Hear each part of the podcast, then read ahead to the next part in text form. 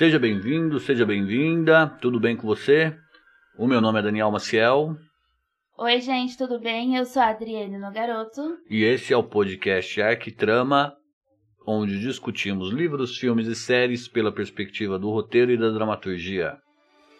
E hoje nós vamos falar sobre Midsommar, o filme dirigido pelo Ari Aster. E a storyline do filme é: depois de um trauma, a Dani viaja com o namorado e seus amigos para um festival de verão na Suécia, e o que aparenta ser uma viagem empolgante se transforma em uma jornada sinistra, cheia de rituais pagãos. Breathe in. For your vitality. O filme teve um desempenho é, bastante interessante. Ele teve um orçamento de 9 milhões de dólares e na estreia nos Estados Unidos ele fez 6 milhões e meio de dólares. O público total do filme nos Estados Unidos fez 27 milhões de dólares e meio e no exterior fez 20 milhões e meio.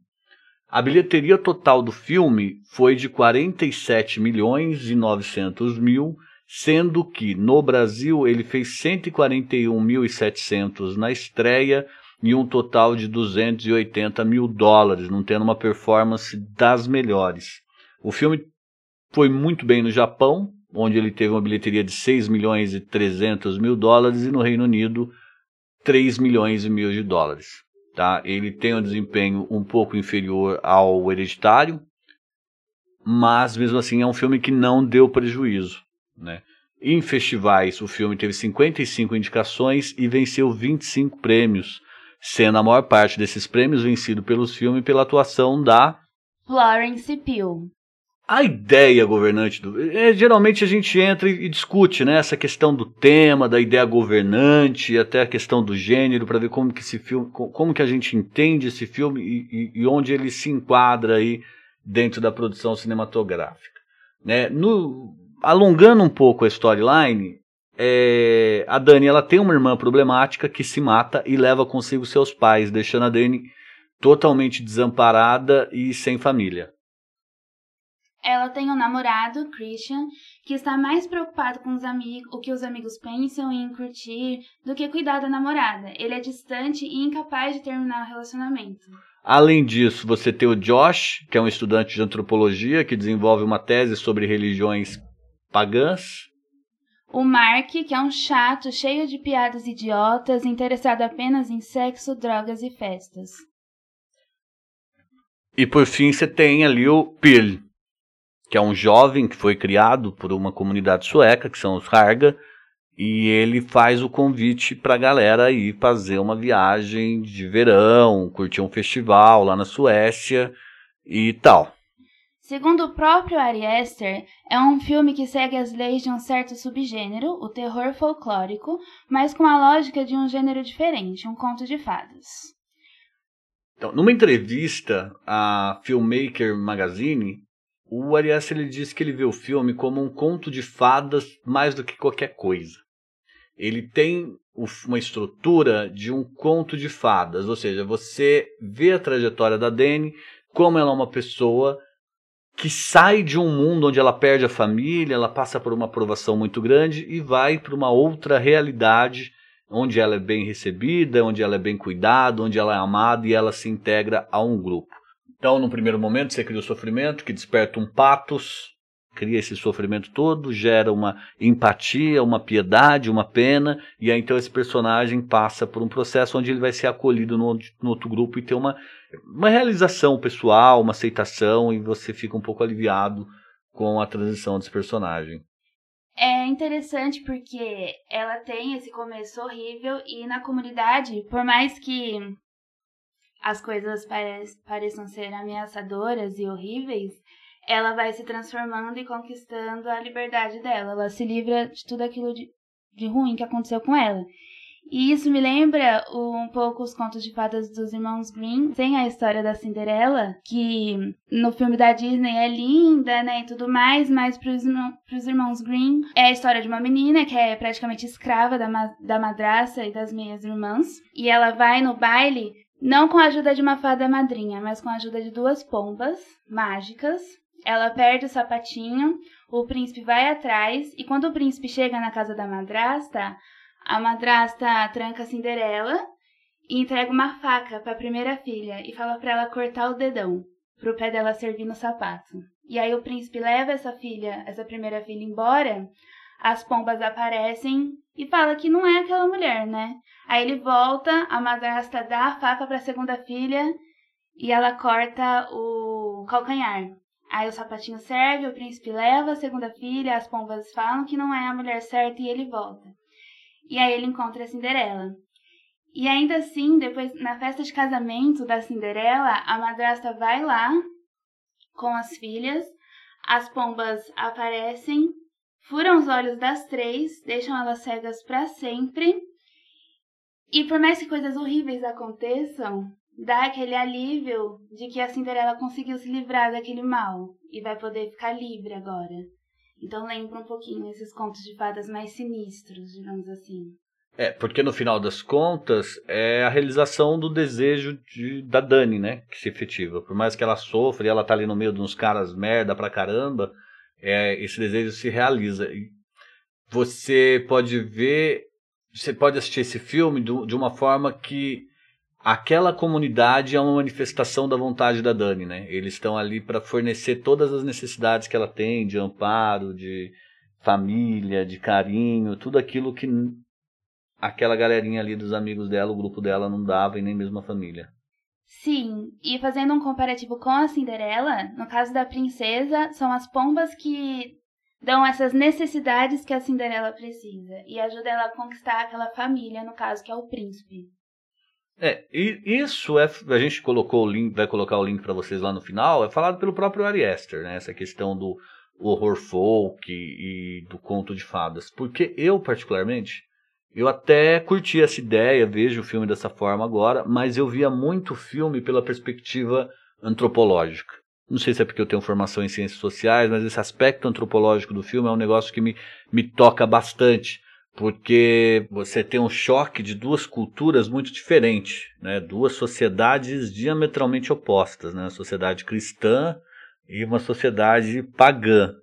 Né? A sociedade ocidental, judaico-cristã e tal, com determinados valores. Eu não estou colocando isso aqui de uma maneira pejorativa e nem crítica, tá? E você tem uma sociedade que é pagã, né? Que tem rituais de sacrifício, é, o incesto é colocado ali de uma forma instrumental, ou seja, eles usam com um objetivo específico, né? Eles utilizam o incesto para ter um determinado resultado. E, e eu estou entendendo aqui o, o incesto e a endogamia como sinônimos, mas a, a comunidade, no momento que o, o Josh pergunta para o ancião, o ancião fala que eles cometem endogamia para que eles possam gerar os, as pessoas com deformidade física, porque elas são mais sábias e elas não têm filtro com relação à verdade absoluta do universo e, são elas que escrevem os livros sagrados ali da comunidade que bate de frente com muitas das concepções históricas aí do desenvolvimento da sociedade cristã. Por exemplo, sacrifício humano. Né? É uma coisa incabível dentro da concepção do, das concepções de vida do cristianismo. É, e dentro dessa perspectiva da antropologia, você tem alguns estudantes que são estudantes de antropologia. A Dani não, é estudante de psicologia, mas os outros parece que todos eles são estudantes de antropologia.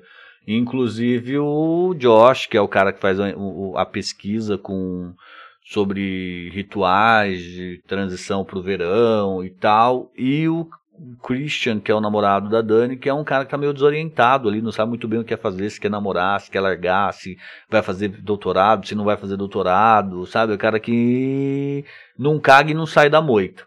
E esses alunos, eles vão pesquisar os Harga, que é essa comunidade lá na Suécia, e mesmo sendo estudante de antropologia, os caras são muito despreparados para fazer isso tudo. Né? Eles não têm a menor ideia do que eles estão vivenciando, não têm o mínimo de sensibilidade para a situação, e por isso eles pagam um preço muito alto. Né? Um deles, o Mark, é um boçal, e o cara já sai mijando igual um cachorro para todo lado, né?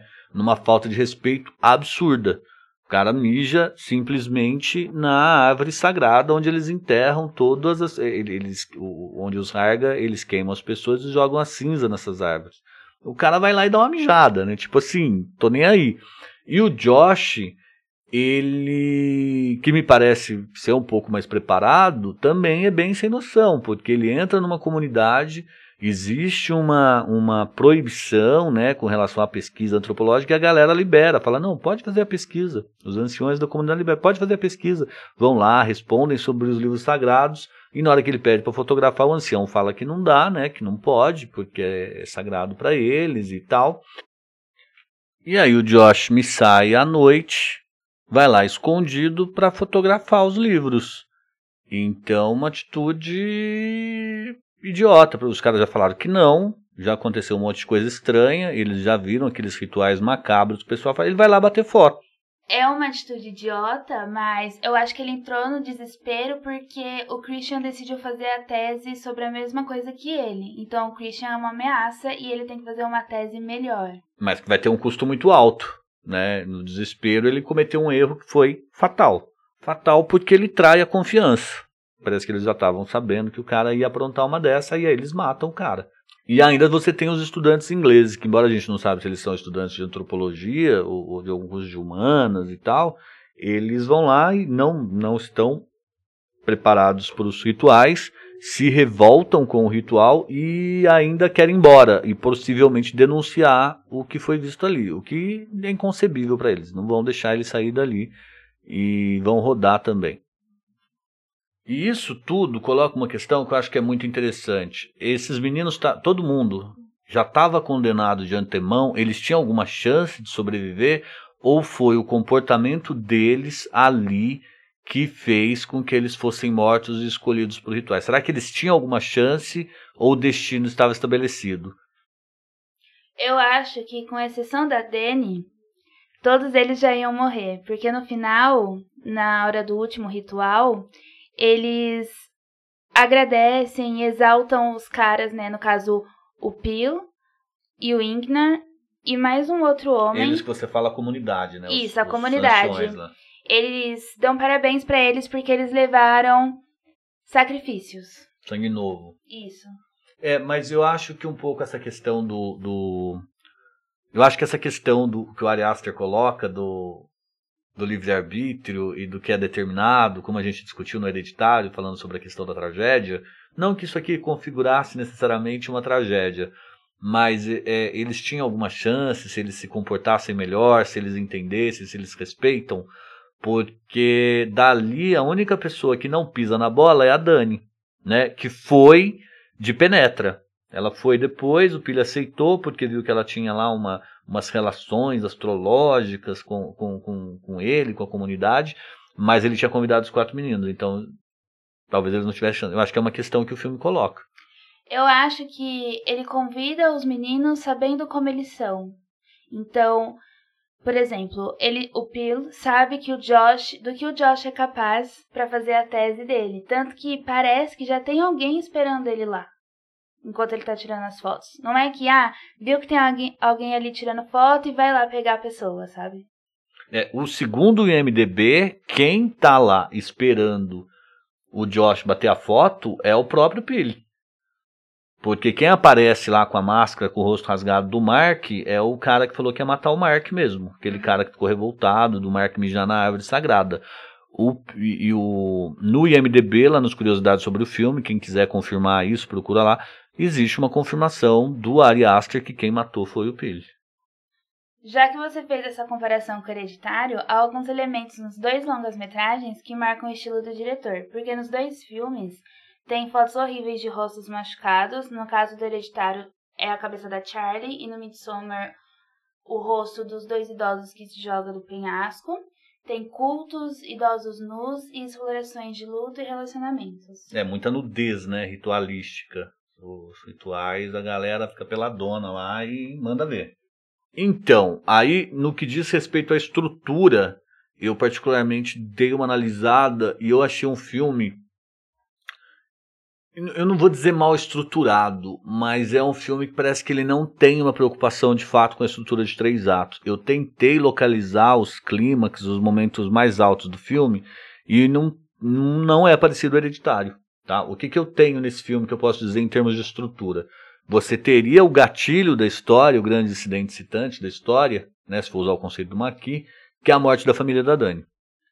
Então ali, aquilo ali deixa ela sozinha, deixa ela solitária, jogada no mundo, busca o amparo do namorado, não tem esse amparo, eles já estão mais ou menos condenados lá para ser sacrificado nesse ritual dos Harga lá na Suécia, e ela procurando ajuda, desesperada, ela meio que se oferece para ir nessa viagem, então ela vai, tá? Então 10 minutos acontece a morte da família que vai colocar ela na situação de querer fazer essa viagem. É, 30 minutos de filmes eles chegam lá na comunidade, né? Eles chegam, são recebidos e é tudo muito lindo, tudo muito bonito, tudo muito bucólico. E nos 60 minutos, que é algo aí que é quase. Não, não é o meio do filme, né? Porque o filme é relativamente longo. O filme tem uma hora e quarenta. É, é... O filme tem o filme tem 2 horas e 27 minutos, eu né, acho. Né? Então você tem 60 minutos, que é quase o meio do filme. Eu, particularmente, entenderia esse como o grande clímax aí de um primeiro ato longo. Né? É, aos 80 minutos, o Mark mija lá na árvore sagrada. Ele, ele, ele, dá esse, ele comete esse erro. E aos 85 minutos, o ancião explica sobre o livro sagrado daquela comunidade para o Josh e eu, eu não, isso para mim é importante porque talvez marque o momento que vai começar ali o, o, a, o extermínio. Porque a 80, nos 93 minutos o Josh tenta fotografar o livro e é morto. Né? É, o, o Mark é um pouquinho antes disso, mas no caso você não vê ele sendo morto, mas vê o Josh sendo, sendo tendo a cabeça destroçada lá pela marreta e ele é distraído um pouco antes de tomar uma marretada por alguém que está vestindo o rosto do Mark, que no caso é o cara que ameaçou matá-lo. É 110 minutos. A Dani é coroada e bem pertinho o Christian engravida a Maja naquele ritual de, de fertilidade deles.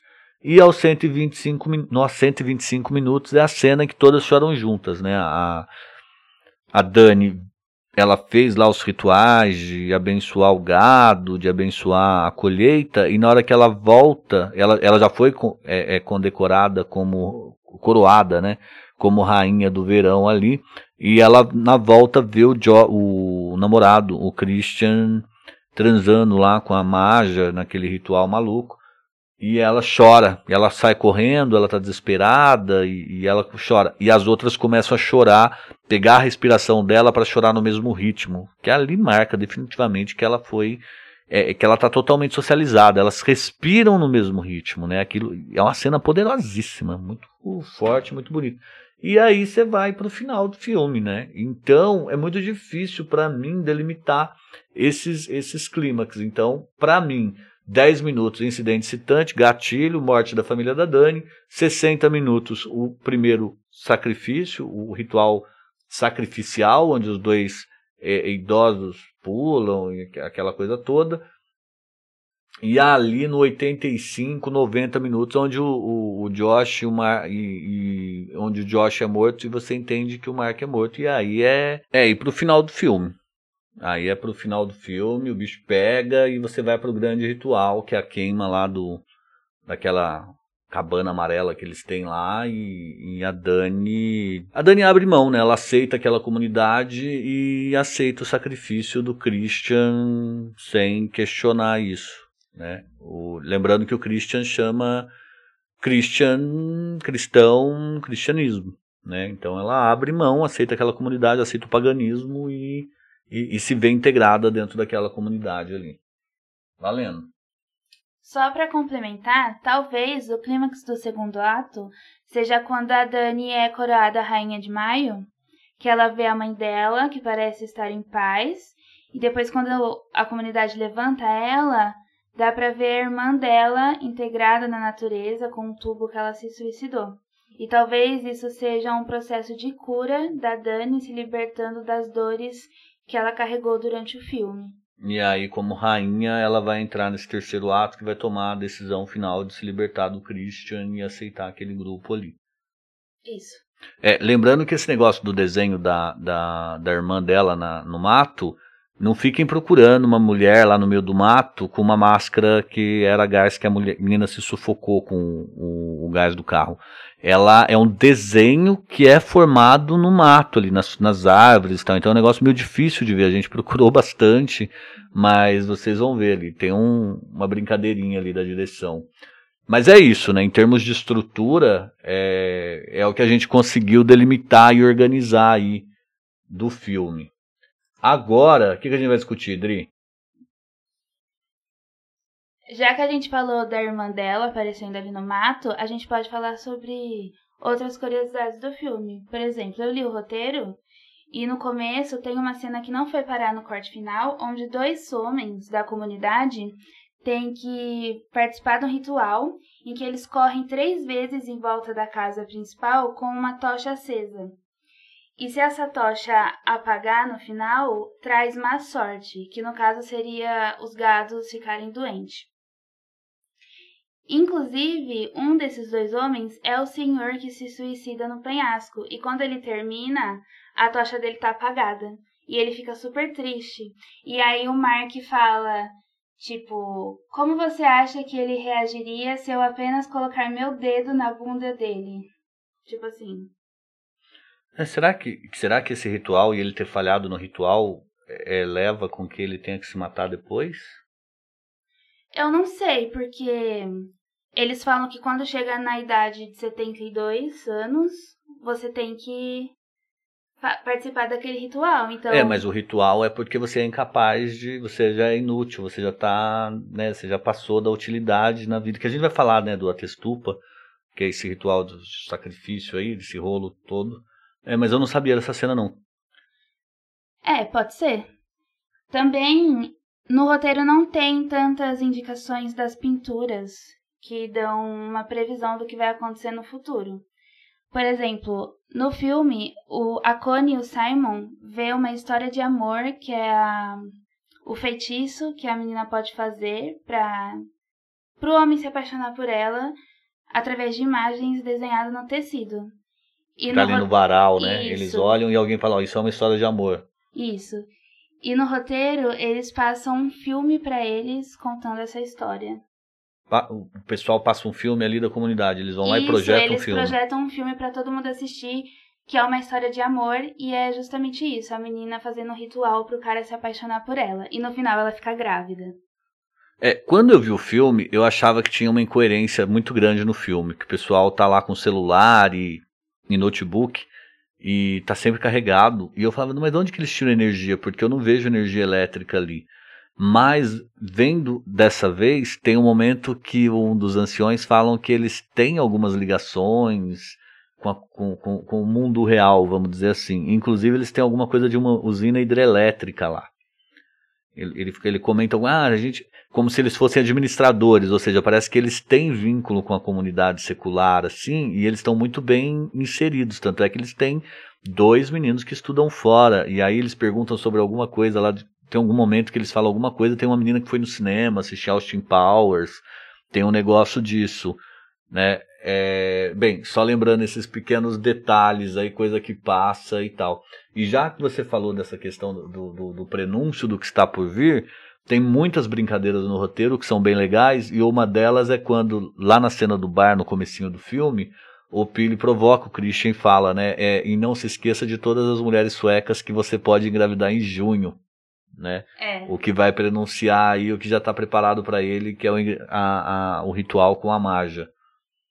Falando do Christian, no roteiro também tem algumas cenas que mostram mais de como ele trata a Dani. Então ele é muito indiferente, impaciente. Aquela cena do filme que eles tomam um cogumelo e ela sai correndo porque ela tem uma crise. Ela some por um tempo e ele vai atrás dela e quando ele acha, ele é super grosso, impaciente, que ela sumiu e ele teve que procurar ela, sabe? E no filme ele é até legalzinho, né? Eles esperam ela acordar e tal. É. E mais pro final do filme, pro final não, ali no meio, quando acontece o primeiro sacrifício dos dois idosos, a Dani quer ir embora. E o Christian fala: se você quiser ir, pode ir, mas eu tenho um motivo para ficar aqui, sabe? Tipo, dispensa ela. E é o momento que ela questiona, mas por que será que eles chamaram a gente para participar disso, sabe? E ele indiferente, tá preocupado com a tese dele. É, isso é, a gente até discutiu quando a gente estava refletindo sobre o que a gente ia falar no podcast, porque o Josh comete o erro de trair a confiança ali da, da dos anciões da comunidade, o, o Mark é um boçal, mija lá na árvore, e a gente pergunta por que, que o Christian é sacrificado, né? Porque ele não, ele não comete, se encontra a comunidade, nenhum crime grave, muito pelo contrário, ele é até um reprodutor que vai ali, insemina a menina e tal, aquela coisa toda, mas depois ele é sacrificado porque a a Dani quer realmente desvincular de tudo que está ligado ao passado dela e, e acho que é isso. Inclusive, já que você falou dessa questão do, do afeto entre os dois, eles não dão um beijo durante o filme, né? Eu não lembro deles terem se beijado e ter mostrado um sinal de afeto entre eles. Inclusive, acho que a única pessoa que beija de fato a, a Dani é o Pili. Sim, e inclusive a flor tá pulsando na coroa dela e quando ele beija, pulsa muito mais rápido, como se ela sentisse algo também, né?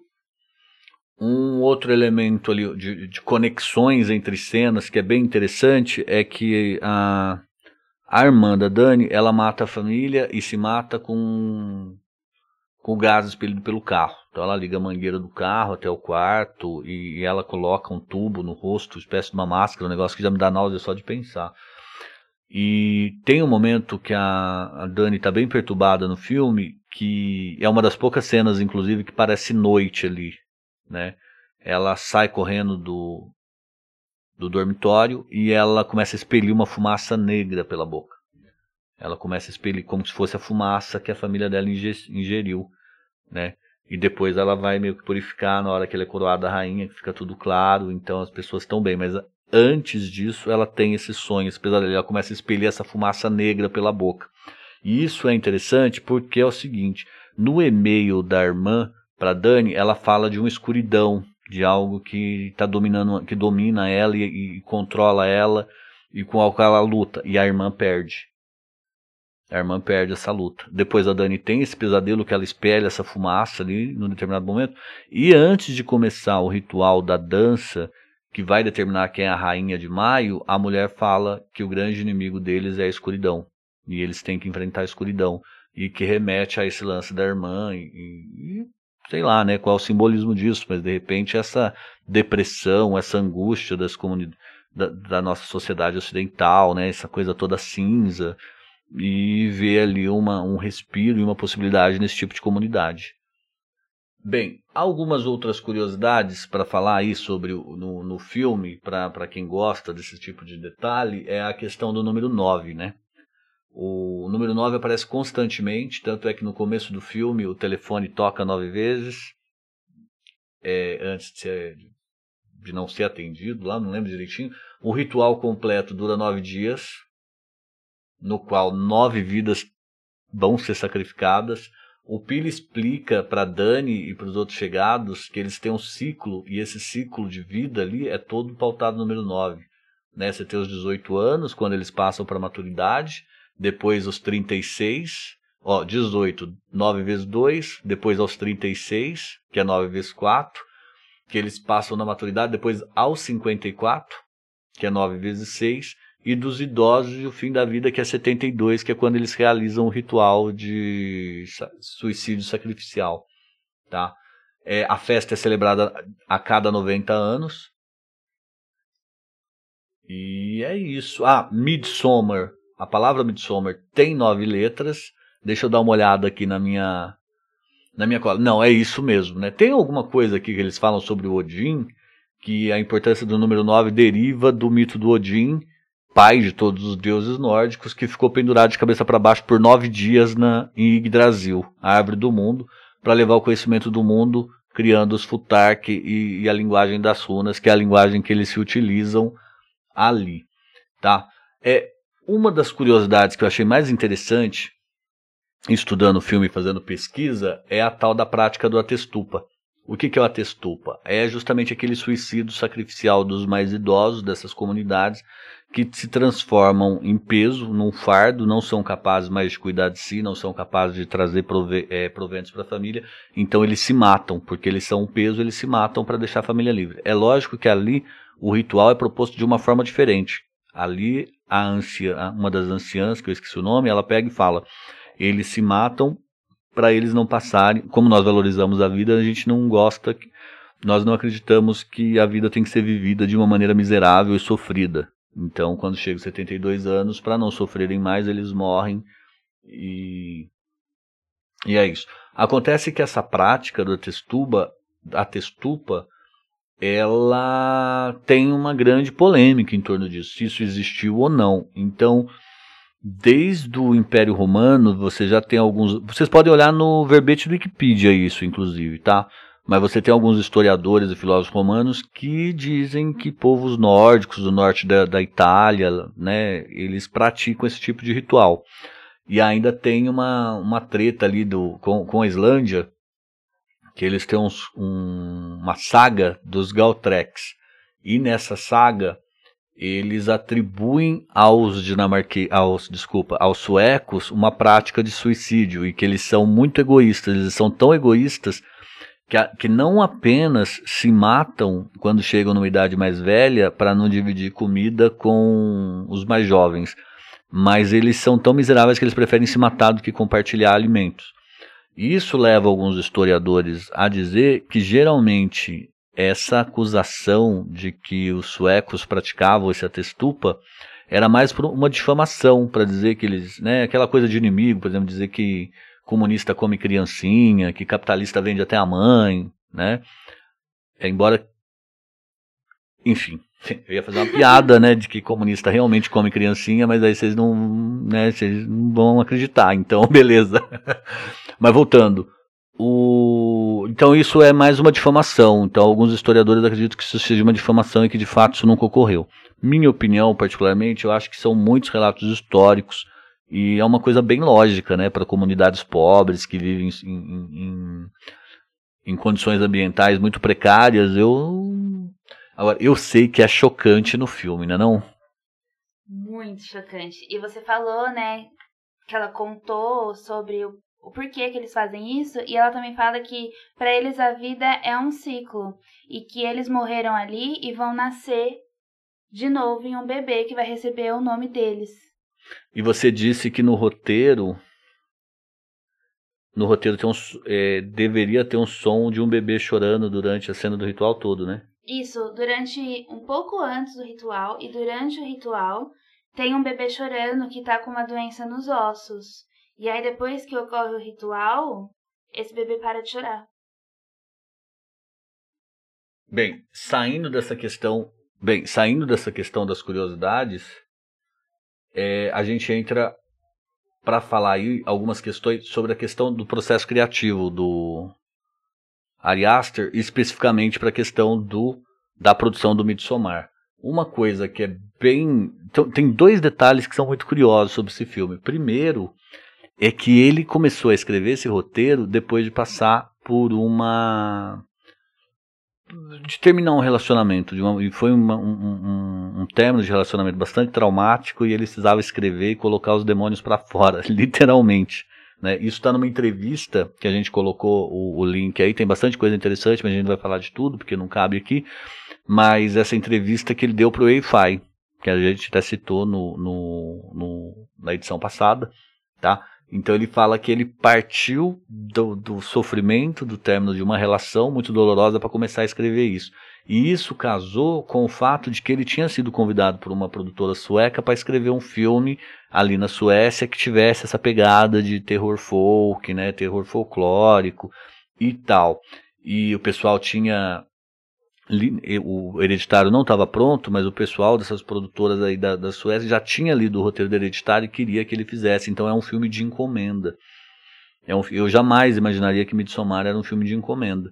E aí ele entrou nessa, tal, disse que o pessoal deu bastante liberdade para ele, ele fez essa brincadeira toda e fez um, um, excelente filme, né? Deu, ainda bem que deu certo o resultado. Então, agora para fechar, como a gente fez no, no, na edição anterior, a gente falou por último das referências.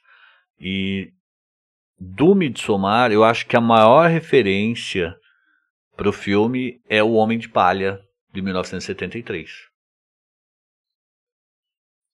Ele tem, ele tem semelhanças no visualmente. Você mesmo falou quando a gente assistiu que ele é bem claro também. Sim. E eles, a religião ali cultua o sol.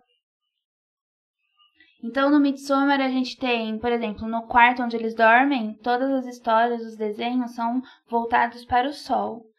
A, a matriarca, no final, também cita o sol. Eles têm o sol como uma divindade, talvez, tanto que elas falam que o inimigo deles é a escuridão.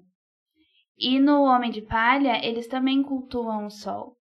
Quando eles explicam o sacrifício e o porquê que eles fazem aquilo, eles falam dos deuses antigos, mas eles também falam do sol.